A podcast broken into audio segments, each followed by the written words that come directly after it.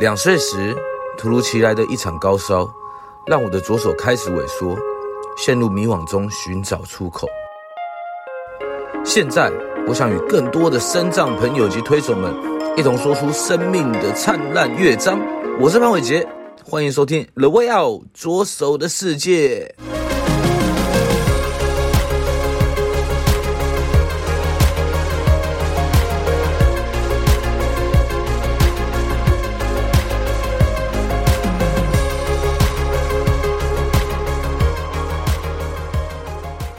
这次来到我们的 EP Two 第二集，这次我们很不一样哦，这次我们是用远距离的方式来录制这次的 Podcast。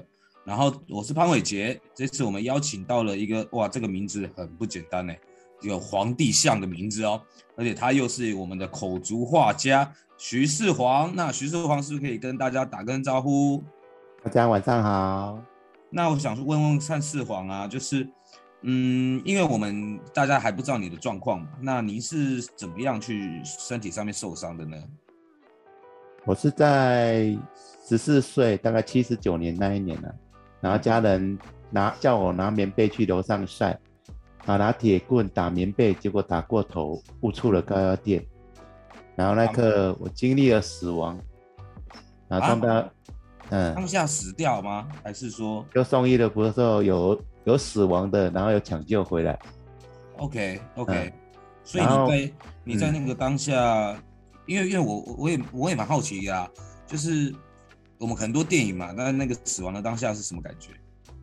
其实我是没有感觉的，因为后来我是那时候电到是有失忆，就是我为什么我连去晒棉被都是听人家转述的。嗯嗯嗯嗯，因为有听说，就是你家受到高强烈的那个刺激啊，脑会采取那个保护状态啊，就会让你失忆。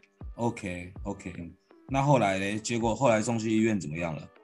他、啊、送，因为我们湖尾没有很大的那个诊所，那个医院呐、啊，所以我们转转寄了那个彰化基督教医院。嗯嗯，啊，到医院的时候，我醒来的时候就是。四肢都没有了，然后就看到我妈在哭，在问她说我为什么，所以她就跟我说我是被电到的。哦，然后然后陆陆续续就是不断的手术，因为我的手脚是烧焦，嗯，坏死嘛，然后它坏到哪坏到哪里，它就切掉哪里，不然我会就是病毒会侵入到内脏的话就会死掉。OK OK，嗯，哇，那你这样听起来其实。可以用什么来形容？可以，我们有看过一部电影叫做《机器战警》嘛，对不对？对不对？你这样子有没有后来变成是是需要怎么样的方式生活啊？就是需要装机器战警的，像机器战警一样的机械手臂吗？还是说怎么样？因为那时候医，我妈有知道有人可以装义肢嘛，所以她有跟医生说，尽量把我的四肢留长一点啊，我就可以装装义肢之类的。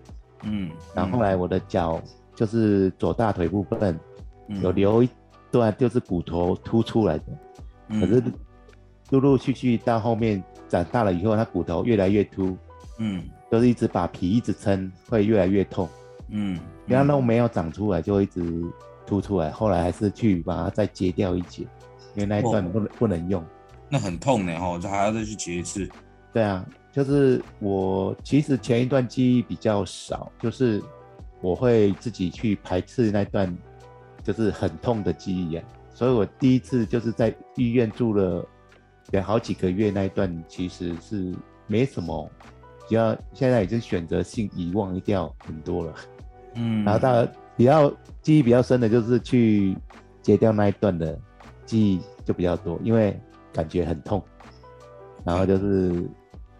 然后就反正就是那段记忆比较回忆回忆比较多，然后我妈就有带我去装了一个手部的义肢啊，就是左手背的，嗯，因为左手背只剩下大概七公分，然后还可以装啊，右肩膀那个已经到肩膀了，所以医生说你装了就装观赏用的，其实浪费钱了。那我们想也是，就就装了左手。然后其实那段也有考虑说要做，就是脚部的义肢啊，嗯嗯，因为我脚右脚有到就是小腿，还有一小节的小腿，啊，医生有帮我做一个脚的，叫我先一直这样子，哎，就练金鸡独立啊，一单脚啊，他把我扶在墙壁上，哦、然后我就用一只脚撑着，嗯，就站站着。他说如果能撑三十分钟的话。他在考虑，他在帮我做左边的，嗯嗯，然后那时候我全身的重量都在那个右脚上嘛，嗯，大概三到五分钟我就痛到不行了。哦，那现在嘞？现在有办法吗？现在没办法，现在还是没办法，就是最后他还是没有装上去。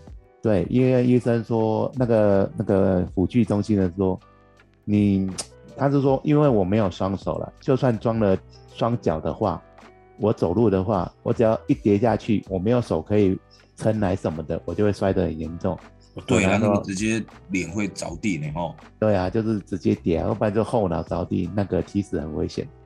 嗯，就是我这样后，嗯，那你这样子，你从小长大有没有有没有？因为我们知道，就连我自己啊，我自己是身障朋友嘛，嗯，那我自己长大就会有点，嗯，觉得有点走不出来。或是觉得觉得同宅上面会有一些压力的存在，那你自己有没有这种感受过？其实我在医院其实也是有在急救的时候，就是在医院住的那段日子，我是想说，晚上半夜的时候都在想，为什么，嗯，老天会让我失去四肢，然后这是是一场梦，嗯、然后睡醒是不是会可以，就说我我的手又长就恢复了。嗯，这天亮以后，我还是看到我还是失去了四肢啊。哦，好好好，所以你其实也很希望隔天起来之后，哎，这些其实只是一个梦境而已啦，对不对？对啊。那我觉得啦，我觉得在这些过程之中，你一定会有，像我们也都会有一首歌，来，陪伴我度过这样的一段旅程嘛。那你自己有没有一个自己代表自己的一首歌，或者是自己最喜欢的一首歌呢？因为在后面有听到一首歌，叫做萧煌奇的《只能勇敢》，嗯，然后歌词就是我只能勇敢学习释然，然后把痛苦啊、思念的酸啊都看淡，嗯，啊，人生就是要习惯，生命就是一站一站的不断的转换，嗯，然后只能勇敢学习顺其自然，嗯，然后这段就比较好啊，因为。就是想要对于爱情这一份有盼望呢，然后也不想要关注自己，虽然关注自己就很安全，可是也太黑暗这样子。哦哦，所以萧煌奇的这首歌其实也帮助到了你许多呢，听起来只有都都要勇敢的往前走啦，对不对？嗯，对。那我知道你往前走，往前走，走走走，走到一个很厉害，走到一个口足画家，你到底是怎么会爱上画画？其实这段就在讲说，因为我父母不在了，所以我就离开了湖尾，然后再上来台中住。哦，原本也是父母在照顾你的这样子。对，他就是在云林湖尾啊，那是乡下地方嘛。然后我们就是我出去就会被人家指指点点啊，说是做了不好的事，所以那段时间我在家里就是关了二十多年，很少跟人家接触的。啊，你是说你小时候吗？就是电到以后啊，就关了大概二十多年，关闭的生活啊，就只能看电视啊，看小说什么漫画之类，就是混混一天算一天的。然后父母不在以后，我开始就是上来台中，我弟弟照顾嘛。嗯嗯。哦，我就想说，也不能让他一直照顾啊，然后就找康，就是那个居，就是上网去找居服员来帮我们协助嘛，就是社会的能力资源呐、啊。嗯，然后打电话问了社会局，然后是其实我也很少跟人接触，然后问了，就是光是打那个通电话，在电话前面迟疑的，想说要怎么打怎么问，就迟疑了大概一小时，才打了 改变人生的电话。OK，好险有这一小时哦，我跟你讲，对不对？对，所以我们观众、听众朋友们，很很多时候我们就是坚持这一小时，世界就会变不一样了。所以你要不要跟我们分享你？这一小时改变了你什么变化？就是社会局就知道有我这个身障者，然后他们就是开始帮我安排人力啊，然后还介绍我来参加自立生活，嗯哼哼，让身障者可以接触人群。哦，OK，然后就是让我可以那么认识更多都是身障者啊，就是我的世界就更宽广了。嗯嗯嗯，然后大家的同侪也可以互相经验交流啊，什么学习更多的东西，然后一些课程也可以让我们走得更更顺畅。所以你是在搭公车之类的。所以你是在这个时候去爱上画画的吗？对啊，就是同才介绍我去看画展嘛。嗯，然后我就去看了，就是油画的画展，然后就认识了那个黄立安老师。嗯，他就是说他有在开课啊。嗯，就是有一个画画课，社会局赞助的。嗯，啊，就是不用钱的。嗯，我经常说去学看看。OK OK，嗯，那你当下感受是什么？当下是因为我从小也没有什么艺术细胞啊，也没有人说很喜欢画画。真的假的？厉害的人都说他没有艺术细胞。然后就是 慢慢的去开始看。我刚过去一个月，我都只是在看，看人家怎么画。嗯。然后就是慢慢的，在同学跟老师的鼓励下，才开始画我人生的第一张画。大概一个月后。哦，那你你第一张画呈现了什么东西？我第一张画，其实我也是上网去看啊，就看人家怎么画画。对，因为老师教的就是就是颜色怎么调啊什么的，他也是说没有就是现场画给，比如说他没有那个时间现场画给我们看，就是一幅画怎么全部从头画到尾。嗯，就慢慢的网络上也开始学啊。嗯，然后刚开始就是我是用嘴巴摇笔的嘛。哎，对啊，你这个。这个这个嘴巴摇笔是有人教你吗？还是说一开始我也还不太会啊，就是开始摇摇笔啊，但是也常常养的不好，就是口水也会一直流啊。哦，对。然后他摇笔的话，嘴巴里面会破，就会破一些洞，然后就会很痛。嗯。然后后来我还是继续的持续的画，然后后来有认识一个口画老师。他也问他教我怎么用嘴巴画画，因为你要怎么咬住啊，啊怎么呈现就是角度怎样的，然后咬着笔要怎么转，嗯，咬笔怎么转笔啊之类的。所以口画老师也是身障朋友。对啊，他也是脊椎损伤的。OK OK。那像我们的黄老师，他是小儿麻痹的。哦，了解。嗯、那那经过了这样的一段训练，你就走。变成了很很厉害的画家了，对不对？也说没有说很厉害了，就是说画的还可以，还不错。然后就是陆陆续续还参加一些比赛啊，我们黄老师他们有参加一些比赛，也有一些就是参展的经验。然后我还去过就是总统那个什么，诶，国父纪念馆参加联展啊，拿过三张画去。然后也有最好的就是去总统府。要有受邀去总统府现场作画给小朋友看，嗯、然后副总统帮我的画签名这样子。哇，我是成大人哥成见人。所以这一个小时的电话真的打，嗯、真的让你走出了另外一片天呢。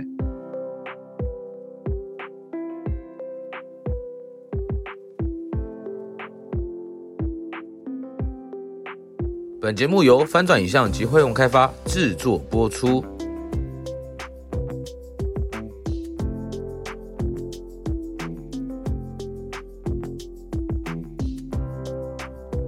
四黄啊，那就是其实我们我也很好奇，我相信很多听众朋友也蛮蛮蛮好奇的一件事情，就是，嗯，口足画家他到底是怎么样用嘴巴去画画？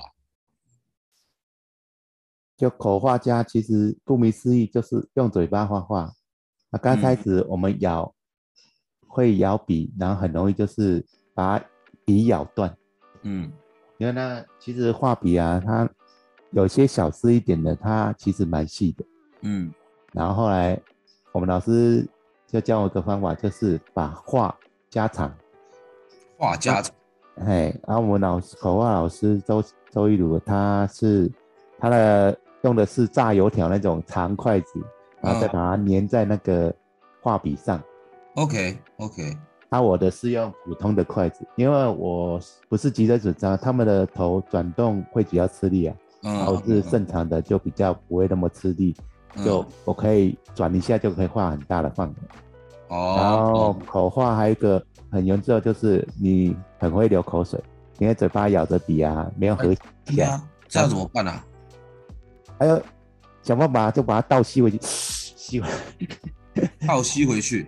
哎，然后还有咬久以后，它嘴会很容易造成口腔，就是里面嘴巴里面会破破一些小洞小洞的。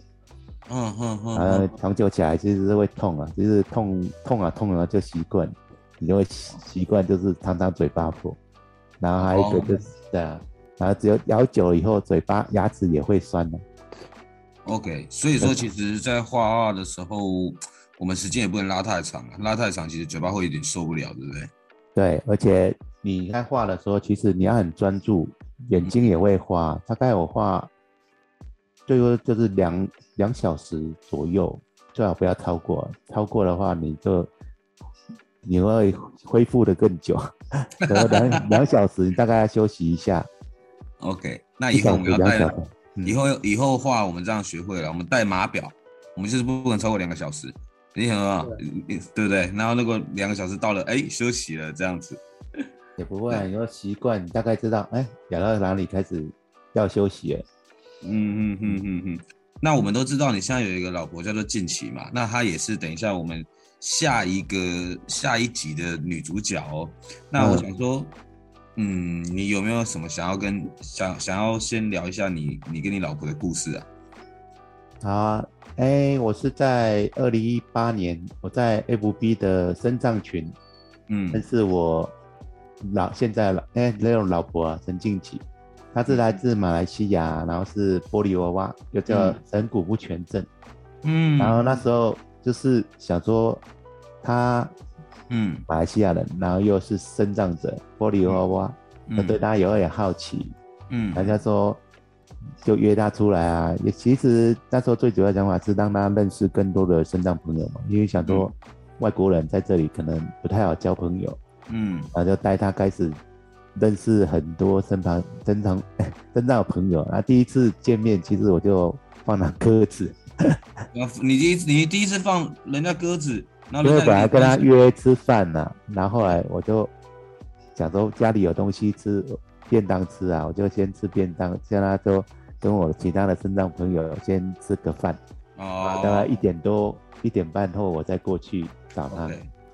OK，, okay. 嗯，所以你也是，因为我们刚刚从聊天之中也听到你很向往爱情嘛，所以你也在这边去找到了你的另一半，嗯、对不对？因为刚开始其实我是蛮自卑的、啊，我因为就是想说应该没有人会喜欢四肢都没有的人。嗯，所以我就是其实都是男男女朋友，我都当做是就朋友就好了。嗯、我不会想说，也不太会向往，因为我觉得，诶、欸，有时候就觉得说你交了，也会造成女方的那个困扰啊，或者是他们也会是就是变得生活更不好过我的感觉，嗯、因为他一直照顾我。所以说也不要耽搁人家，嗯，然后后来他是跟我交，就是我们认识一阵子，然后我有活动就找他出来啊，然后他也跟着我打打地板滚球啊，去学习增长者运动啊，然后也是跟我学了一阵子去画画学画画，嗯，然后后来他在一零二十哎二零一九年就是跟我告白，然后觉得、哦、他跟你告白不是你跟他告白啊？不是啊，我就跟你说，我就是那时候是很自卑的哦。嗯，然后他告白以后，我就跟他说：“哎、欸，你给我哎、欸、一点时间试试，因为我还没有当过男朋友，那我要学习。” 你还没有当过男朋友，那有没有立刻去买了哎、欸、怎么当男朋友的书啊，或者是看一些爱情电影？有啊，就是尽量有节日啊，我们就去过一下情人节啊，还是什么的。然后我们就在二零一七，后来就是 有在交往嘛。然后其实一路走来也有加过一些家庭因素，因为我家人就是说做朋友就好啊，不要再就是当男女朋友，或者是再继续往下。为什么？为什么？因为我们家人认为是因为我们两个都生长者嘛，嗯，都还需要人家照顾。那如果我就是跟近期结婚以后，他认为就是变成他们要照顾两个人，他觉得这样子负担会比较重。嗯嗯，然后不过后来我们是持续的一直想争取啊，跟我们家人讨论啊，然后后来他们就说那就答应了，那我们就就赶快去，哎，在同一年的十月三十号我们就去结婚公证。哦，十一月我们就赶快去马来西亚就办结婚登记啊。嗯嗯嗯嗯。然后还好有先去登记了，要不然疫情在二零二零年就开始爆发，就全世界交通就不好，就 飞机就不飞了。了解，可是有听说你们最近好像要做一件大事，对不对？最近要做一件大事。对啊，就是你们夫妻俩啊。哦，我们最近就是补办婚礼啊，补办婚礼嘛，对不对？嗯、然后在什么时候？对，就一月二十三号。那、啊、你会讲出你的话吗？那时候想说，就疫情好一转一点，没想到我准备开始要办婚礼的时候，疫情又开始升温了。嗯嗯，了解。嗯，那那时候为什么会想要办婚礼？就是因为我老婆被医生诊断出心肺衰竭。啊，那是是是怎么样的病？就是你的肺部功能就弱了。所以你要需要吸氧气，嗯，不然你会呼吸不顺啊，就会有生命危险。嗯嗯，所以所以他就是赶快，他本来想要跟教会讨论说告做那个告别式的，告别哦，有严重到告别式啊？对，生前告别，因为他觉得他如果更严重的话，就也不能没有办法跟人家告别。然后后来想一想，后来那种。跟教牧师讨论了一下，然后哎不对啊，他还没有办婚礼，怎么先办生前告别式？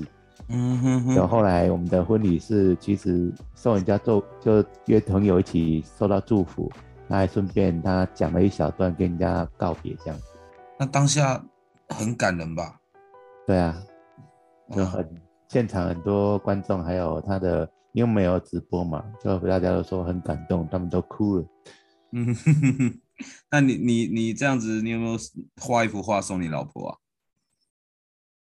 画其实有画一幅画，不过那时候有人要，他就说那先给人家，我以后再补画给他就好。好，那你要记得这个约定哦。如果等我们下一集访问你老婆的时候，我要跟她说，哎、欸，他要赶快跟你要一幅画。目前其实我们画一幅画其实蛮久的，像我画一幅大概要。两到三个月，因为我们要慢慢画，那点的地方也要等它干啊，我们才有办法继续画，就是慢慢慢慢画这样。啊哈哈哈哈，了解。OK，没关系啦，总是两三个月，然后送衣服给老婆，我觉得那也是一个很棒的事情吧，对不对？嗯，对。那你那你啊，就是我们，我其实人生还有很长啦。那你有没有想说有没有？一一写给自己十年后的自己的一幅一一些话呢？其实有人我想过一些，嗯、我就想说，现在的我过得很好，啊，十年后的你过得怎么样？嗯，然后也是要说，十年后我老婆还陪在我身边，然后就是说，问十年后的你有让她觉得。让我老婆让静琪觉得幸福快乐吗？嗯嗯嗯。然后说十年后如果静琪不在了，也希望你坚强的过下去。